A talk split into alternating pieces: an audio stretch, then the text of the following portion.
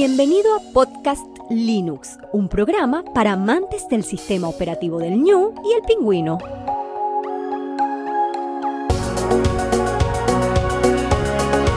El espacio sonoro para disfrutar del software libre.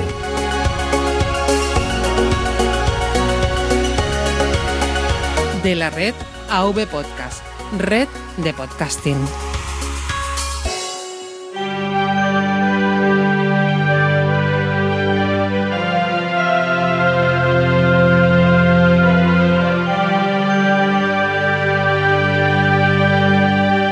Buenas oyentes de Podcast Linux, mi nombre es Juan Febles y hoy volvemos a un episodio formal.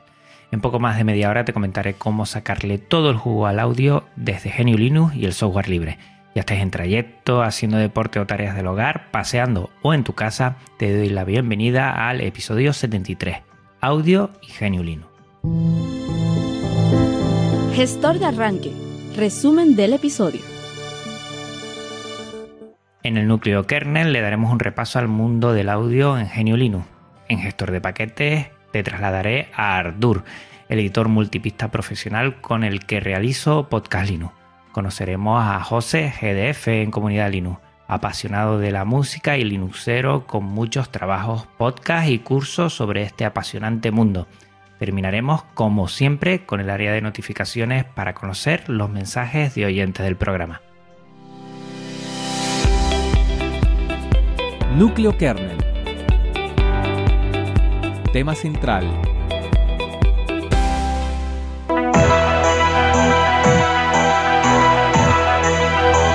Pues el tema este, audio y Linux, ha sido elegido por la audiencia. Lo comenté en Twitter y últimamente me está gustando bastante que tú decidas qué temas a tratar. Y también te quiero poner en aviso que menos la intro que has oído al principio y la música outro, la del final, todos los temas van a ser de José GDF, que lo tendremos, como bien te dije antes, en comunidad Linux. Pues bueno, vamos a hablar de audio, audio digital, porque eso es lo que tenemos entre manos cuando trabajamos con GNU Linux. Lo primero, pues te voy a comentar varias cosas para ponernos en aviso que tiene que ver todo el audio con GNU Linux. Como siempre voy a hacer un esbozo, voy a, tocar varios mmm, temas para que veas que evidentemente el audio se puede trabajar perfectamente con software libre y GNU Linux. Para ello tendríamos que empezar a hablar de dos tipos de audio. Un primero que tiene que ver con el muestreo analógico digital, que este es el proceso de digitalización de señales de audio, como lo estoy haciendo yo ahora con el micrófono. Consiste en tomar muestra de una señal analógica, como por ejemplo mi voz, a una frecuencia o tasa de muestreo constante, para cuantificarlas posteriormente. Necesitamos de tarjetas de audio para que codifiquen y decodifiquen estas señales y datos en ambas direcciones. Por ejemplo, yo utilizo una interfaz de audio que hace que se conecte con el ordenador por USB y todo esto lo pueda grabar. Y tú, ya sea desde el ordenador o ya sea desde el móvil, te está decodificando lo que es el MP3. Pero existe otro tipo de audio que es el MIDI, el Musical Instrument Digital Interface. Este a los noventeros oyenteros le sonará bastante porque estuvo muy de moda en un principio. Y este no es más que un estándar tecnológico que describe un protocolo, una interfaz digital y conectores que permiten que varios instrumentos musicales electrónicos, por lo tanto no va a haber muestreo analógico, los ordenadores y otros dispositivos relacionados se puedan relacionar entre sí.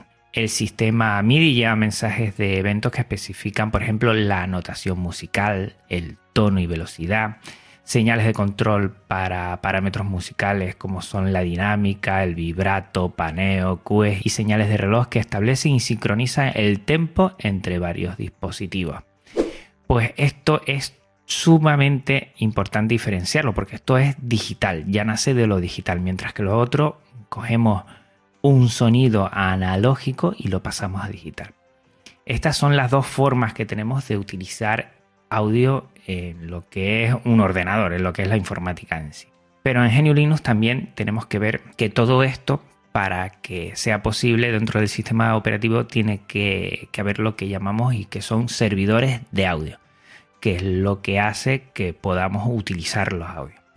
El primero es el ALSA, que es un componente que está en el mismo núcleo del Linux y permite la configuración de tarjetas de sonido y de múltiples dispositivos. Esto está en todo GNU Linux. Después pasaríamos a una segunda capa. Podríamos pensar lo que es por capas. Primero está el ALSA, que está en el kernel de Linux. Después Pulse Audio, que como dije es una segunda capa. Conecta con el ALSA para redirigir todos los flujos de sonido a través de él mismo y conectar aplicaciones con dispositivos. Es mucho más sencillo y es lo que está en todas las distribuciones prácticamente. Esto lo hace muy sencillo y es donde puedes hacer clic y, por, por, ejemplo, sacar el sonido a través de HDMI, si, si, el ordenador lo tiene, o a través de otros dispositivos, elegir algunos de entrada, otros de salida y lo hace mucho más sencillo.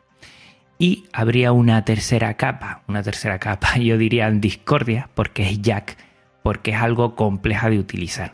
Pero es como todo en esta vida, una vez empieces, pues lo domas, lo consigues por conocer, lo domas y la verdad es que es una pasada. Lo que hace Jack es que provee de un sistema de edición y mezclado de audio de grado profesional y de muy baja latencia. La latencia es la diferencia entre que yo emito un sonido y que mm, se oye y sale, por ejemplo, por los cascos si yo quiero monitorizarme tendría que tener baja latencia porque si no es una locura, ¿no? Me oigo por los cascos mucho más tarde de lo que hablo y eso es una locura. Y lo que permite esto es enrutar fuentes de sonido sobre la marcha. Se conecta con alza y con pulse audio para ello. Y es lo que utilizo yo a nivel digamos semi profesional. Yo no me considero profesional ni mucho menos, pero para utilizar software ya un poquito interesante pues tienes que utilizar Jack. La instalación no es muy complicada, hay muchos tutoriales por aquí, yo creo que no es el momento, sino más o menos de comentarte cómo va. Entonces tenemos esos tres planos, ¿no? Una primera capa que sería alza, otra segunda pulse audio y esta es la que podemos trabajar desde lo que es el panel de casi todos los entornos de escritorio y una tercera capa que sería Jack. Hay un proyecto muy chulo y muy interesante que es Pipewire, Pipenwire. Es un proyecto que está ahora en desarrollo y que tiene como objetivo mejorar el uso de audio y vídeo en GNU Linux. No solo audio, ¿eh? también vídeo. Y su objetivo no es más que revolucionar el uso de fuentes y dispositivos haciéndolo más sencillo y estable. Estamos esperando mucho como agua de mayo a ver cómo va este proyecto porque la verdad es que lo que pretende hacer es eh, hacer mucho más sencillo como está en otros sistemas operativos porque la verdad tenemos que decirlo en, en GNU Linux pues el uso de servidores de audio es un poco complejo y si quieres utilizar ya lo más seguro a no ser que sea una distribución muy específica, tú tienes que instalarlo y tienes que configurarlo y bueno, a veces se pierde un poco, de todos modos no es complicado del todo y mirando algunos tutoriales uno puede hacerlo sin problema. Vamos a pasar a complementos. En, los complementos son muy importantes porque son los que van a estar en el tema de efectos, por ejemplo, y eso es lo que diferencia a muchas veces un editor de otro. Un buen efecto, un buen plugin, pues puede solucionar muchas cosas. En GNU Linux tenemos los plugins eh, LAPSA, que es el acrónico de Linux Audio Developers Simple Plugin API. Es un formato para plugin de audio licenciado bajo términos GNU LGPL. Y estos plugins pues, son mm, piezas de software empotrables en programas de audio digital que sirven para filtrar o crear efectos digitales. Por ejemplo, eco, flanger, reverberación, muchas cosas que oímos, algunas más sutiles que no nos damos cuenta y otras más notables, como un eco, ¿no? Si entrara un eco aquí, pues lo notarías muchísimo. Pues son lo que hacen estos plugins. Y yo quiero destacar también eh, Calf Studio Gear, que es un proyecto de conjunto de efectos, instrumentos virtuales también y utilidades con una interfaz gráfica bastante amena. Estos, por ejemplo, son indispensables en Artur, que como te dije antes, es el software que utilizo para editar estos programas de podcasting. Pasemos a formatos libres, que es muy importante. Y tenemos un primero que yo desconozco. Yo no soy músico ni, ni utilizo el software libre para música en sí. y hay un formato muy interesante que es Music XML.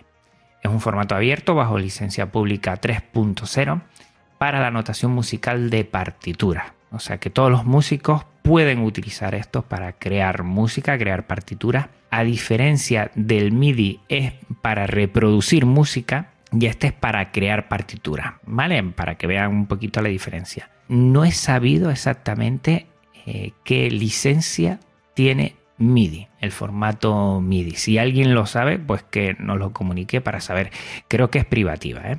Y después hay dos formatos libres en, lo que es eh, audio digital, que es el OGG y también es el FLAC. Bueno, el OGG es un formato contenedor libre y abierto que está diseñado para proporcionar una difusión de flujo eficiente y manipulación de multimedios digitales de alta calidad. Se usa tanto para audio como para vídeo. Utiliza normalmente el códec de audio Vorbis y este es con pérdida. Ahora hablaremos esto de pérdidas, qué significa lo que hace las pérdidas es que elimina ciertas frecuencias que al oído humano no se suelen apreciar. Esto es lo que hace el MP3 y revolucionó lo que fue el sonido digital porque a diferencia de otros formatos privativos como WAV, pues pesaban muchísimo, eran muchísimos megas por canción y con el MP3 eran muy pocos. OGG es un formato que yo utilizo en Linux Express, por ejemplo, y es muchísimo mejor que el MP3. Lo que pasa es que no está tan extendido y por lo tanto hay dispositivos que no lo pueden reproducir. Y otro, que es el que yo utilizo siempre para hacer mi backup, mi backup de, audio, es FLAC. Eh, FLAC son las siglas de Free Lossless Audio Codec y, este es un codec de audio que permite que el audio digital sea comprimido sin pérdida. O sea que no va a quitar frecuencia ninguna y por lo tanto vamos a tener. Lo que pasa es que está comprimido, es como un punto tar, por ejemplo, que dentro está perfectamente eh, contenido el archivo, pero pesa mucho menos. El audio digital que está comprimido por el algoritmo de FLAC típicamente se puede reducir hasta un 50-60% de su tamaño original y se descomprime en una copia idéntica de los datos de audios originales, como dije antes. Eh, yo lo utilizo siempre, yo animo a toda la gente a utilizar porque tiene la misma calidad que el WAF, por ejemplo, que es privativo, pero pesa muchísimo menos, 3, 4, 5 veces menos. Entonces vale muchísimo la pena. Y yo todos los backups, por ejemplo, esto que estoy grabando ahora, lo grabo e inmediatamente lo que hago es exportar a archivo .flag del sonido en bruto, digamos. Y todo lo que hago, pues siempre hago una copia en bruto. Pasamos a creación musical, que aquí yo, bueno, pues adolezco bastante, pero me he estado informando de muchos programas que puedes utilizar si lo tuyo pues, es crear música. Empezamos por uh, MuseScore. MuseScore es software libre publicado bajo licencia pública general de GNU y es de notación musical tanto para Linux como para MacOS como para Microsoft. Se trata de un editor de partituras gráfico con soporte completo para reproducirlas, e importar o exportar a Music XML, como dijimos antes, y archivos MIDI estándar. Esto es importantísimo si quieres bueno, pues, crear partituras y ya sabemos que es libre y multiplataforma. También está Frescobaldi, que es otro editor de partituras como el anterior, y aquí uno muy muy importante, Linux Multimedia Studio, si te lo digo así, mm, igual no te suena, pero si te digo LMMS, pues a algunos les sonará. Esta es una estación de trabajo de audio digital de software libre con licencia GPL y multiplataforma que permite producir música con la computadora. Es como si fuera un sintetizador de sintetizadores, ¿vale? Utiliza, como dije antes, sintetizadores, MIDI para crear música digital multipista. Y está muy bien. Todo el que le guste la música electrónica y se le dé esto de, crear, pues aquí tiene un software muy importante. Para los rockeros, Guitaris, que es un amplificador de guitarra virtual para GNU Linux y sistemas Unix. Está muy bien. O sea que todos los que tengan una guitarra no se tienen por qué comprar otro tipo de ordenador que no sea GNU Linux porque aquí lo pueden hacer. Y para los que les guste las cajas de ritmo, batería, Hydrogen. Hydrogen es una caja mm, de ritmos avanzada para GNU Linux, Windows y MacOS. Dispones de una interfaz gráfica basada en Qt4 y es rápida e intuitiva. El objetivo principal de este proyecto es hacer una caja de ritmos profesional, aunque también que no desperdicie la simplicidad y que sea intuitiva, eh, basada en programación por patrones. Por ejemplo, yo sé que José GDF, que después hablaremos, pues lo utiliza para crear eh, su música, todo lo que estás oyendo aquí de su música, toda la parte de percusión es creada con hidrógeno. Q-Tractor, que es un secuenciador MIDI y una estación de trabajo de audio digital. También tenemos a Musi, que es otro secuenciador más, y Rose Garden, que es otro más. Yo he querido ponerte esto, seguro que hay muchos más. Recuerda que si quieres nutrir más este episodio puedes hacerlo con comentarios en avpodcast.net barra podcastlinux barra audio y ahí vas comentando si hay alguna otra aplicación que tú creas que debería nombrarse y que a mí se me ha pasado. En grabación y edición, aquí, bueno, pues más o menos este es mi campo. Y como no, ya he hablado muchísimo de Audacity. Audacity es un grabador y editor de audio lineal y destructivo. Destructivo significa que cada vez que vayas realizando pasos vas a machacar, digamos, para que se entienda lo que es el audio inicial.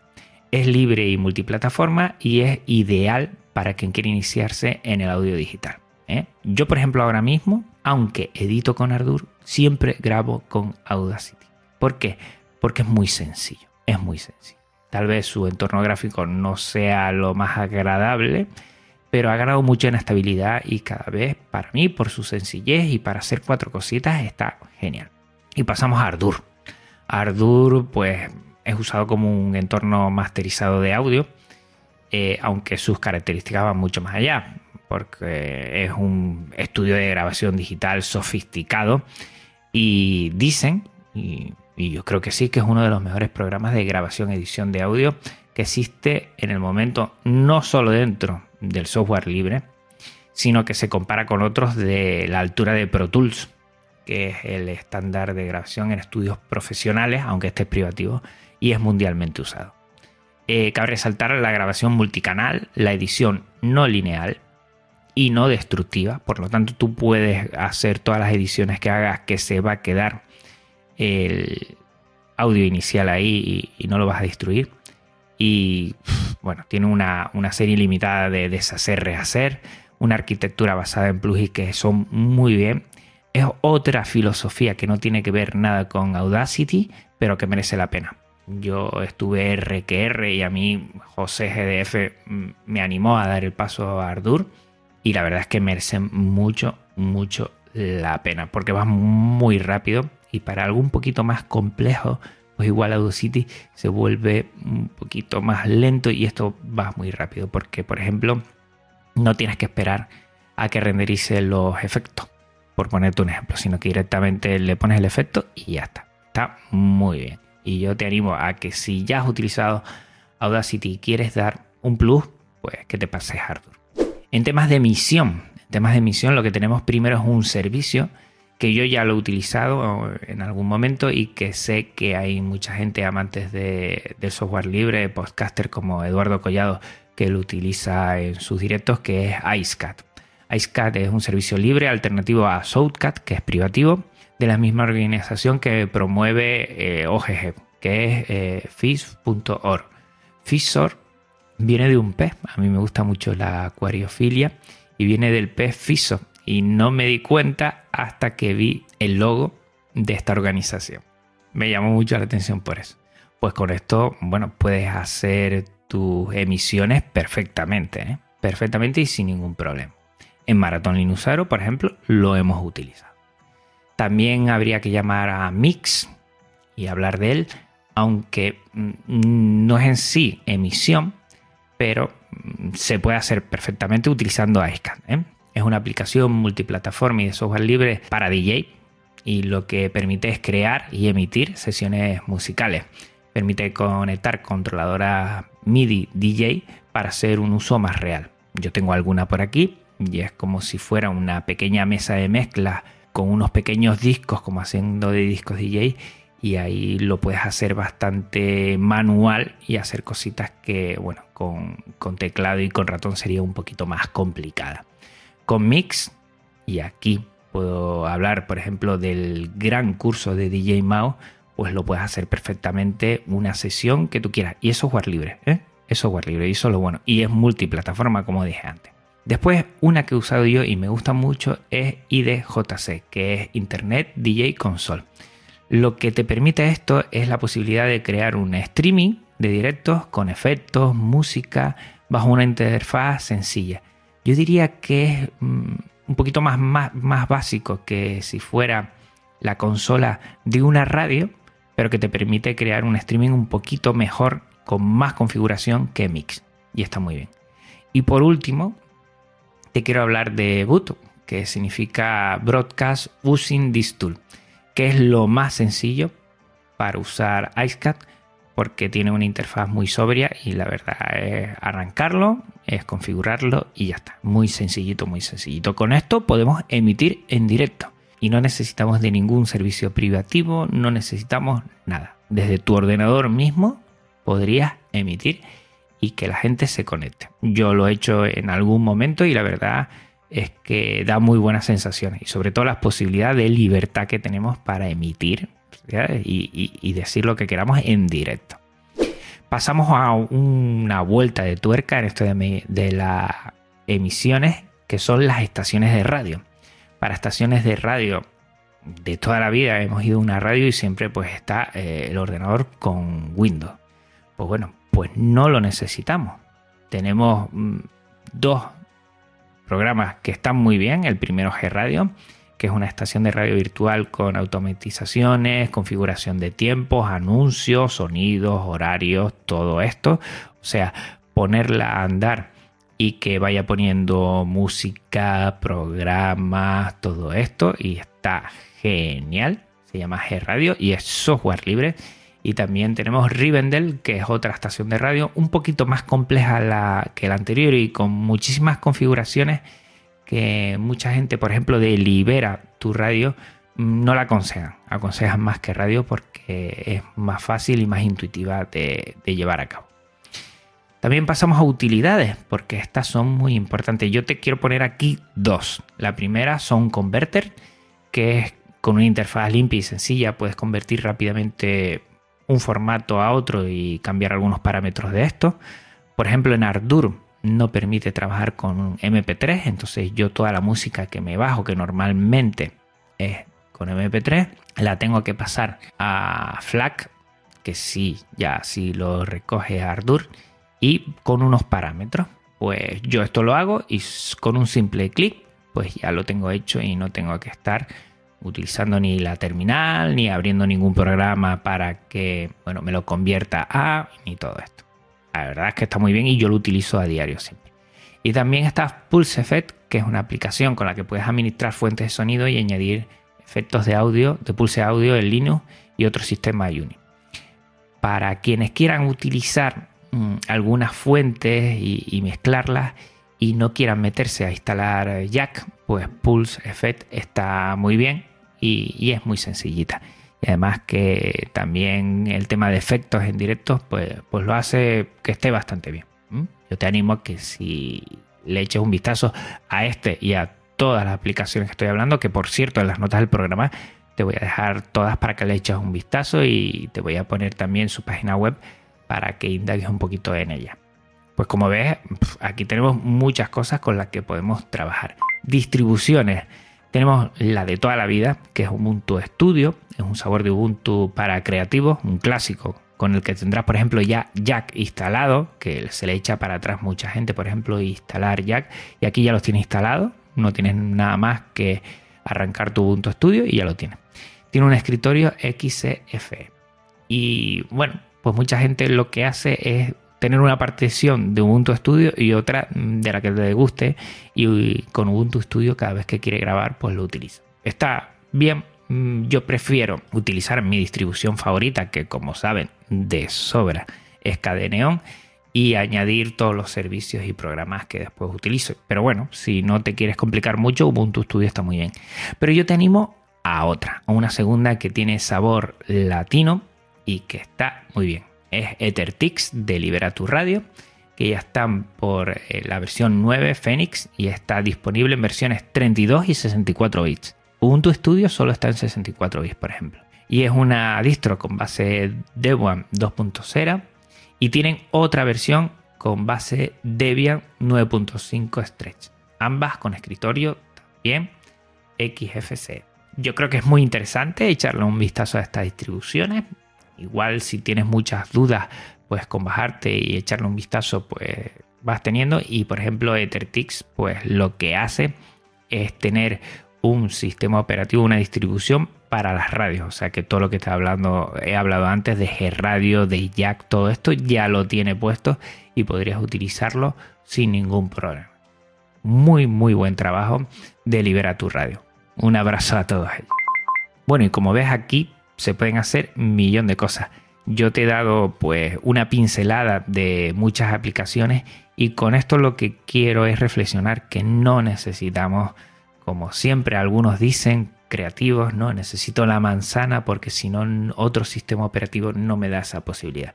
Yo creo que no, yo creo que hay una alternativa que es GNU Linux, que además como es software libre, yo comulgo bastante con esta filosofía y no necesitamos, si quieres utilizarlo, utilízalo, pero no lo necesitas obligatoriamente o las ventanas o las manzanas para trabajar con ello. Espero que si quieres comentarme algo, enriquecer algo o tratar algún tema de lo que he hablado, pues lo puedes hacer en los comentarios en avpodcast.net barra podcastlinux barra audio. Gestor de paquetes analizamos una aplicación.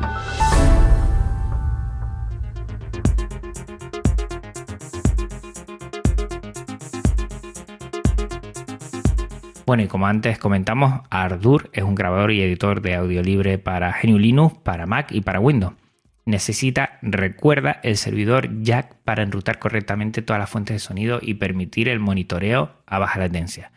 Es multicanal para formatos MIDI de audio permite añadir efectos en caliente sin tener que esperar a que se rendericen y sus posibilidades lo hacen una herramienta a nivel profesional para ingenieros de audio, para músicos, para compositores y creadores de bandas sonoras. Se distribuye bajo licencia GPL 2.0, aunque si te quieres bajar el ejecutable para no compilarlo por ti mismo, deberás colaborar económicamente con ellos, lo cual me parece perfectamente. Para los que no quieran hacer esto, pues si tienes una base de Ubuntu en tu distribución, lo que te puedes es añadir los repositorios KX Studio y ahí ya lo puedes instalar perfectamente. Su curva de aprendizaje no es sencilla, pero tampoco es complicada. Todo es ponerse, yo creo. Y hay tutoriales como, por ejemplo, del que hablaré más tarde de José GDF, que te pueden hacer muy, muy sencillo. Lo que sí te digo de ya es que hay que romper con el esquema de Audacity para hacerte con él. ¿eh? Si vas pensando que vas a hacer lo mismo que Audacity, vamos, te va a costar más. Es otra filosofía. José GDF, como te dije ahora mismo, tiene muchos videotutoriales y merecen la pena revisar todos ellos. Te voy a dejar en las notas del programa su YouTube para que le eches un vistazo. Te aseguro que si quieres dar un salto de calidad, este es tu programa. Échale un vistazo en ardur.org. Comunidad GNU Linux. Conoce amantes de GNU Linux y sus proyectos.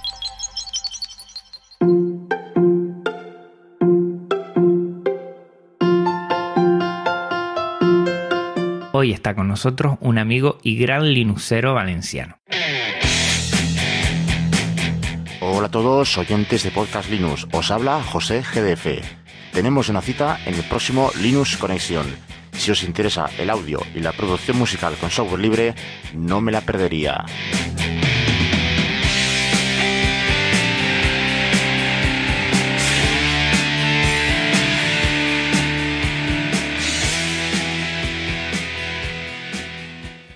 Desde que se compró su primer PC en 2002, quiso unir la informática con otra de sus grandes aficiones, la música. Su inicio fue con XP y a través de la revista Computer Music una publicación especializada en informática y producción musical, conoció Ubuntu y Jack. Llegó a ser algún tema con producción mixta entre Windows y Ubuntu, pero no fue hasta la versión extendida de Recuerdos de Otoño, donde la totalidad de la producción en un entorno GNU Linux la hizo con Ardour 3, no exento de muchos problemas por aquellos tiempos. En la actualidad produce su música y los podcasts usando Ardour, Audacity, Carla, Claudia y Jack, que todo esto tienen que ver con lo que son utilidades de Jack, varios plugins LV2 y con Linux Mint 19.1. Aunque él mismo recomienda Ubuntu Studio para iniciarse, ya que casi todo lo necesario viene preinstalado, es lo mismo que te comenté antes. De su trabajo, sus inicios y su proyecto de futuro hablaremos en el siguiente episodio. Te aseguro que para mí José GDF, cuando lo conocí en Valencia, fue una persona que me impactó mucho. Hemos hablado muchas veces, pero fue vernos en Valencia y bueno, ahí estuvimos hablando de muchas cosas personales, eh, nos sinceramos un montón el uno al otro, hablando de nuestra vida y para ti, José GDF, un abrazo muy muy fuerte, tengo unas ganas de tener esta charlita ya contigo porque nos lo vamos a pasar seguro, genial. Área de notificaciones. Espacio para tus mensajes.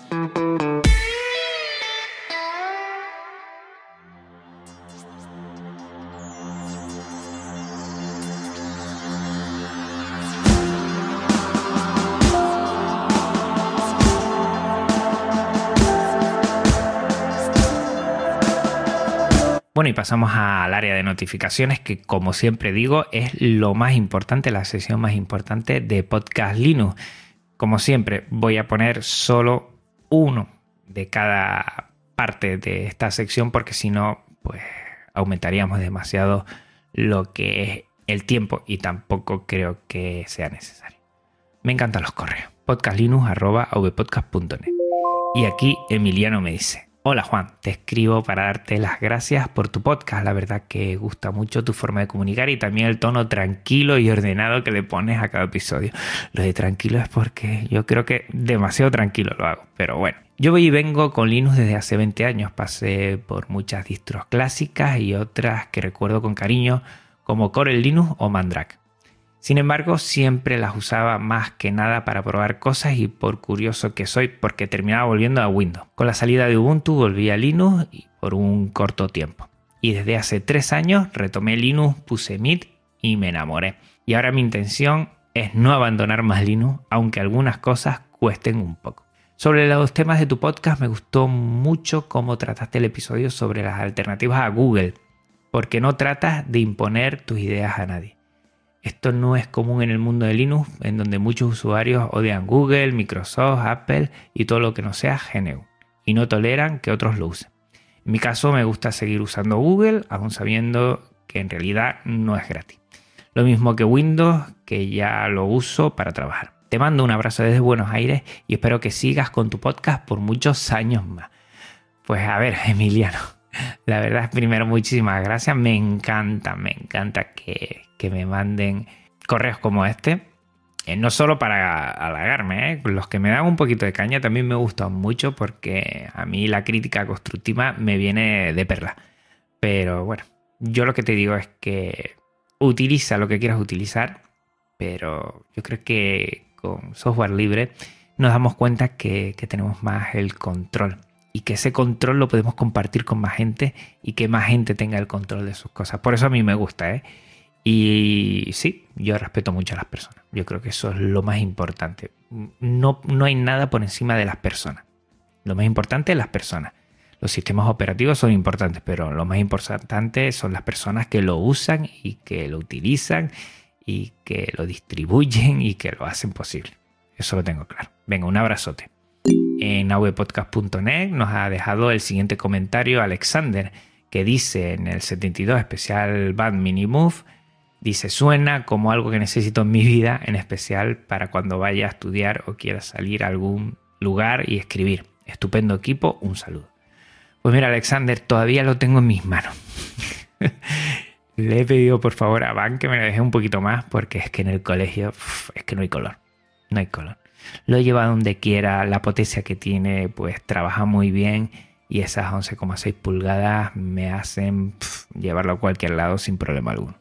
Yo estoy enamorado. Qué pena que no me pueda quedar con él. En iVoox leo el siguiente comentario. Rixio, que al final con un 1 y un 0, en el 70 Alternativas Libres a Google comenta, muy interesante la recopilación de datos, algunos los usaba, otros los conocía, pero la mayoría no.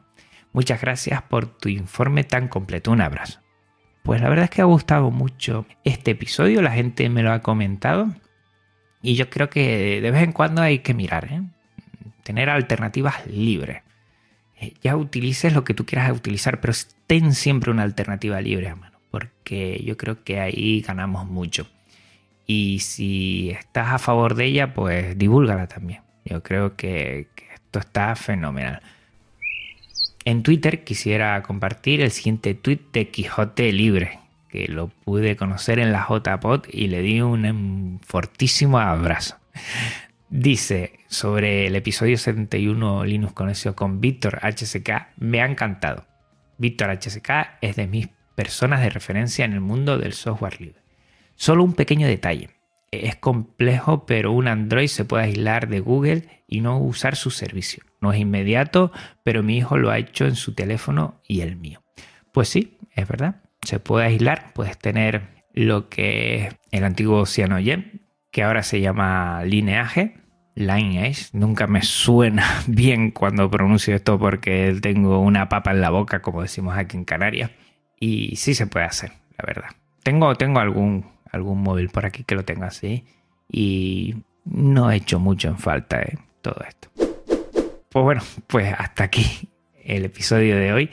Y ya sabes que este episodio y todos los episodios de Podcast Linux tienen licencia Creative Commons, reconocimiento, compartir igual 4.0. También toda la música es Creative Commons. Pásate por las notas del programa para conocer a sus autores y sobre todo escucha a José GDF en todas sus canciones. Hay algunas que me encantan. ¿Cuánto daría yo por poder hacer música como esta? Minimalista, sí, algo muy sencillito para mi podcast y ya, bueno, lo comido por lo servido. Pero que va, yo no tengo esa capacidad. Recuerdas que puedes contactar conmigo de la siguiente manera a través de Twitter, Mastodon, Arcade.org, Telegram y YouTube como Podcast Linux. Por correo podcastlinux.vpodcast.net. Por favor, mándame un correo que me encanta en la web avpodcast.net barra podcastlinux y en mi blog podcastlinux.com. Si quieres ser de los primeros en tener episodios una vez se publiquen, utiliza mi feed. Mi feed es feedpress.me barra podcastlinux y yo respetando a lo que cada uno quiere hacer, que vivan los feeds públicos. Y hasta ahí puedo contar. No olvides tampoco que estoy en iVoox, en iTunes y en Spotify para no perderte ninguno de mis episodios. Y recuerda que todo web podcast está alojado en neodigi.net, nuestro proveedor de confianza de habla hispana. Muchas, muchas gracias por tu tiempo, escucha y atención. Venga, hasta otra Linuxero, hasta otra Linuxera un abrazo muy, muy, muy, muy, muy fuerte a todos y a todas. Chao.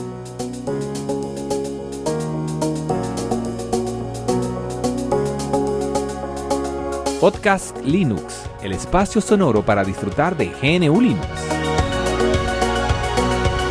El espacio sonoro para disfrutar del software libre. De la red AV Podcast, red de podcasting.